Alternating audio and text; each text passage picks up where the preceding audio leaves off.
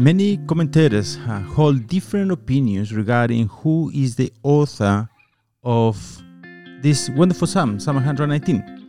Uh, David normally attracts the most votes uh, since we also know that David wrote uh, Psalm number 1 and Psalm 19, uh, which all exalt the Word of God. Others think that Daniel could have been um, the author since we know that Daniel also loved the Word of God uh, from places like uh, the book of Daniel, uh, chapter 9, which says that uh, he looked carefully at the Word of God. But uh, we also know that it could have been Ezra, the, the scribe. Ezra was the scribe, all right, um, whom we see in the book of Ezra after they came back from Babylon, uh, chapter 7, 10, and then again in the book of Nehemiah, chapter 8, um, which leads, leads us to, to understand that he had a love and a devotion for the Word of God. So, for the well educated, he is probably the best candidate. Nevertheless, no matter whoever the author is, the meaning of this psalm doesn't really change, and it's um, still a wonderful masterpiece of reflection. Welcome again to the Burning Word Ministry. My name is Sergio Garrido, uh, and this stanza was really written as a prayer. This is the new stanza we're starting this week. Uh, this is stanza number 10 already. Uh, and the name of this stanza is Yod. And this is the first part. So it's been greeted as a prayer. But, but uh, this is not just ordinary prayer, as you will realize. This is an agonizing prayer of someone whose life is in danger and who has suffered all kind of adversity and persecution. So it is in this context that he invokes the name of the Lord in prayer.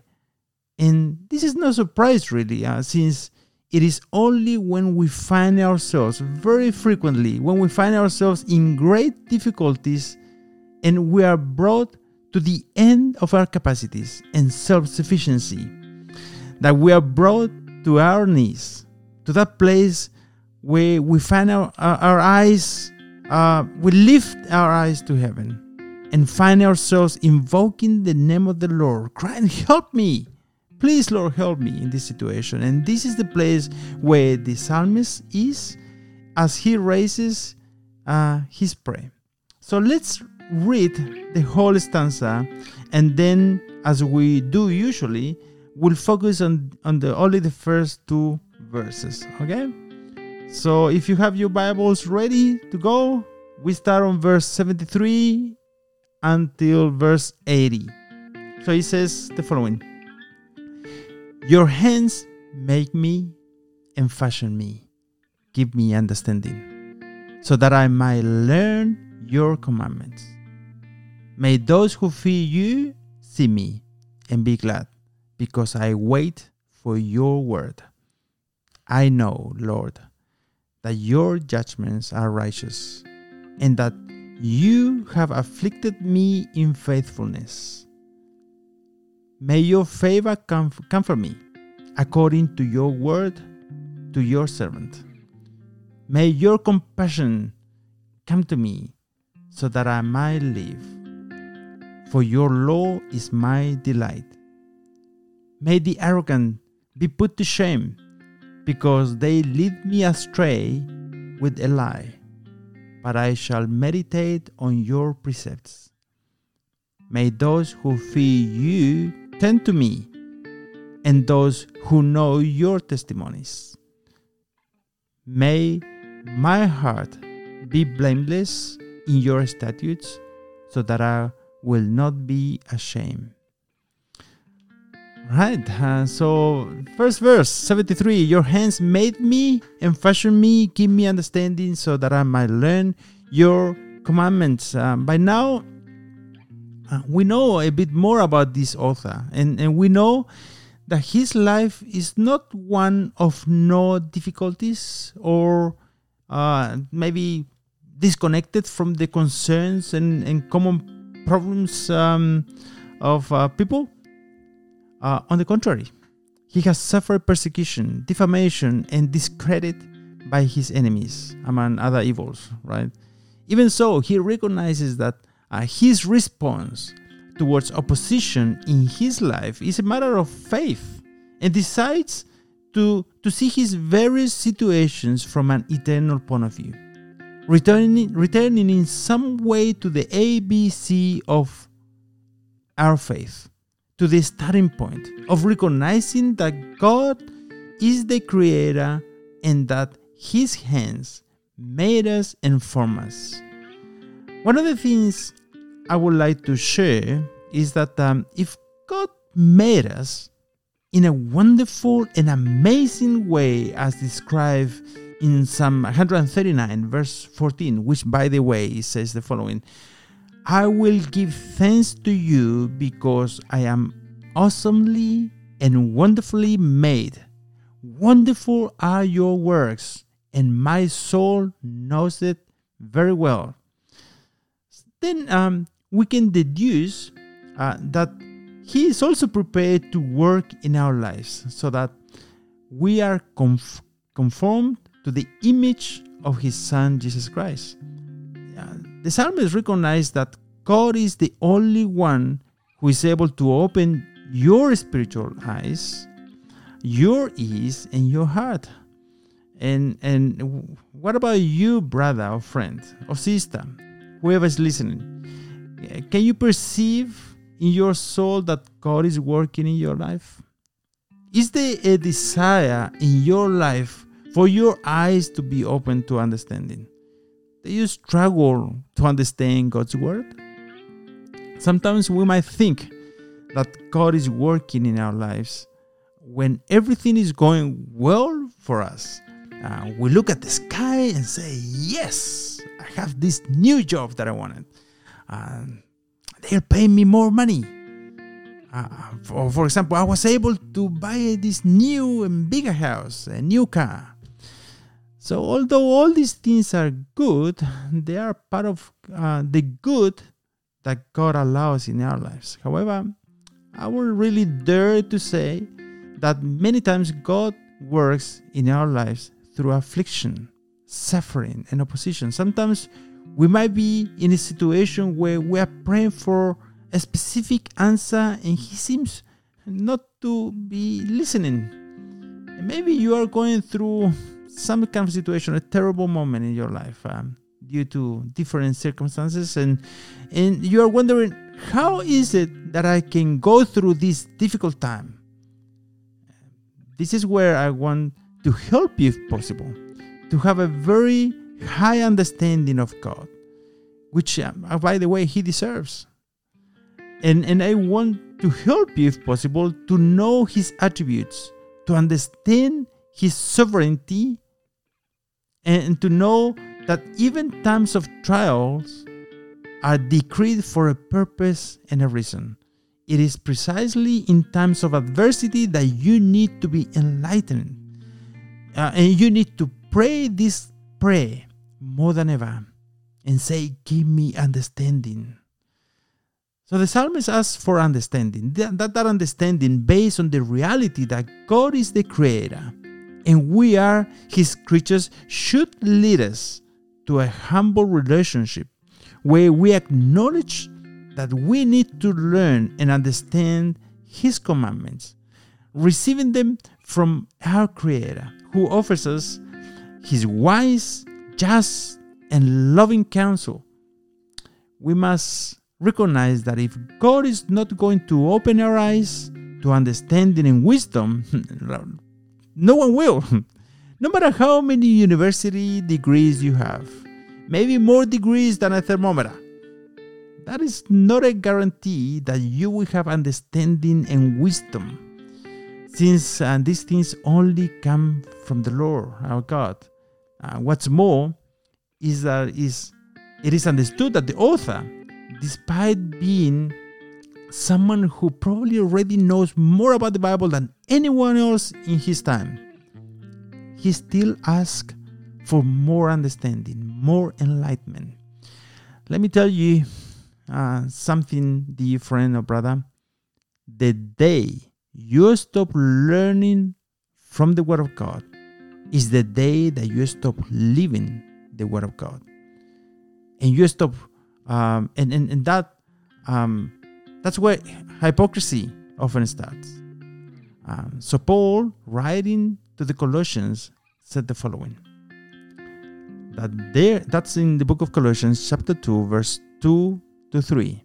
He says that their hearts might be encouraged, having been knit together in love, and that they will attain to all the wealth that comes from the full assurance of understanding, resulting in a true knowledge of God's mystery, that is, Christ Himself, in whom are hidden all the treasures of wisdom and knowledge.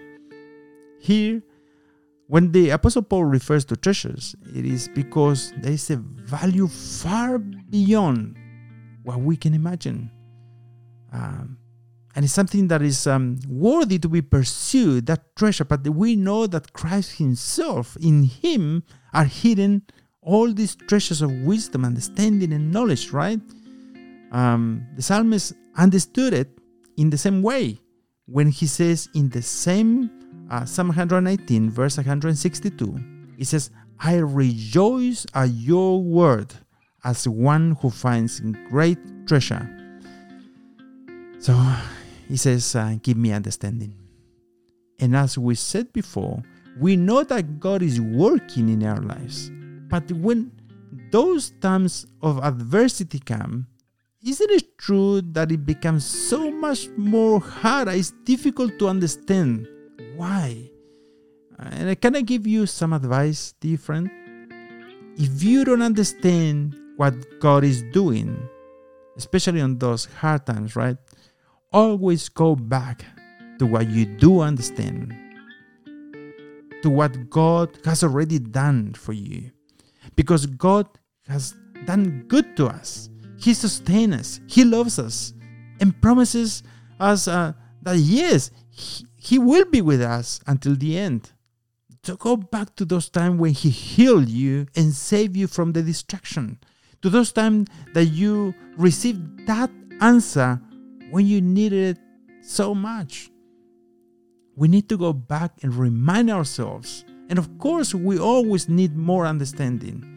And this part of the stanza is a prayer for the light of God that illuminate our lives. Although there are moments that um, we cannot understand and, and uh, which we all do go through, right? Uh, the Lord promises that one day we will be able to understand.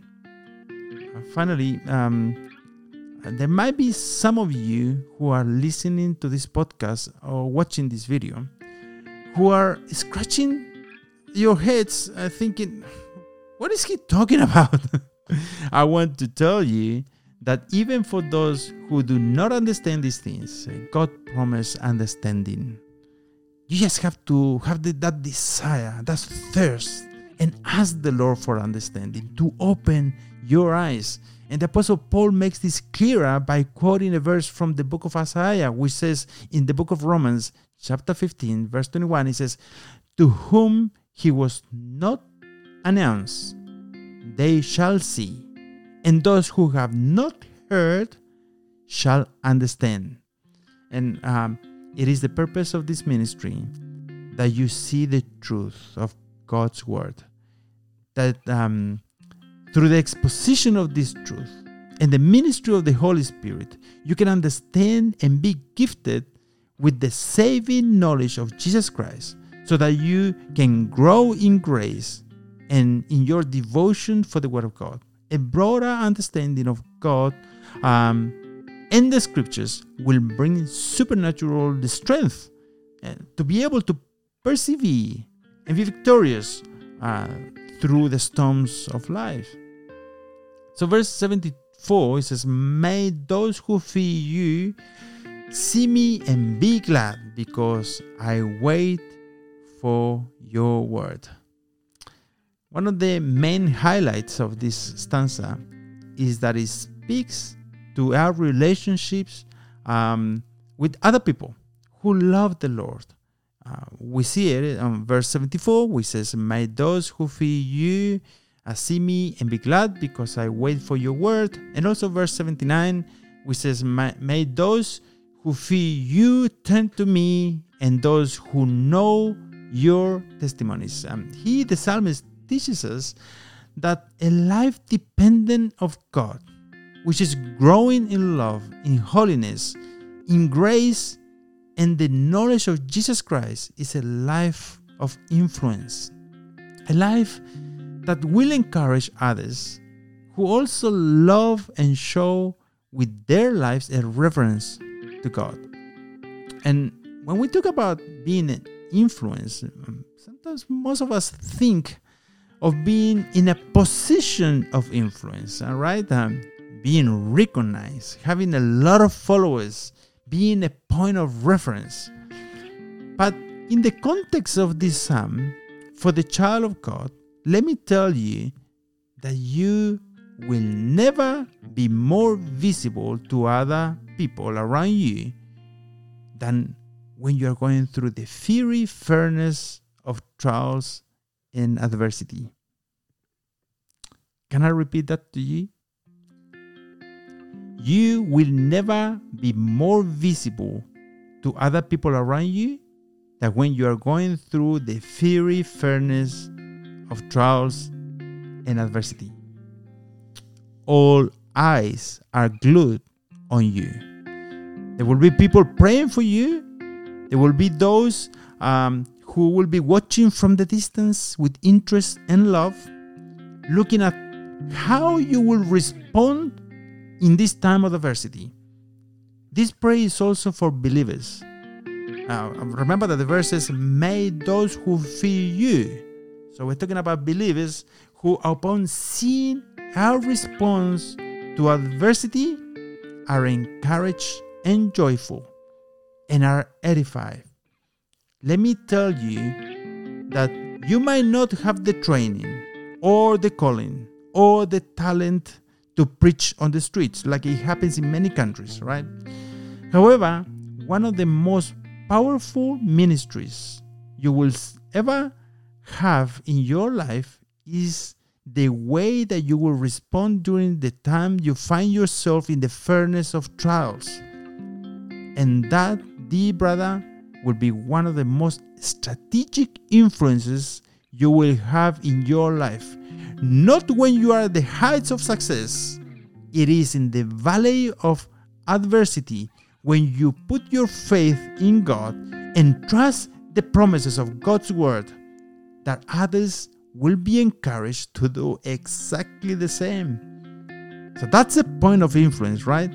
That's a position of influence. So when God allows the time of trouble in your life, God wants to use that situation according to His eternal plan, not only for your spiritual gain, but to carry out His purpose in the lives of those who are walking along with us. That's uh, our families and friends and other relationships. Do you want to? Uh, do you want to be of influence? Do you want those around you to see you and be glad, put your hope in the Lord and His promises. They will hold you up and give you the strength you will need during times of adversity or trouble. I want to encourage you to use your time wisely and to inundate yourself with the Word of God because very difficult times are coming ahead. And when they arrive, it will be too late to try to prepare at that time. This is a time to learn and ask for understanding. The day you stop learning the Word of God is the day you stop living the Word of God. Do not miss this opportunity to enjoy that indescribable joy that can be found in the Word of God. I rejoice at your word, as one who finds great treasure. It will be until next opportunity. And please don't forget to share and subscribe to this channel. God, God bless you. It will be until next time.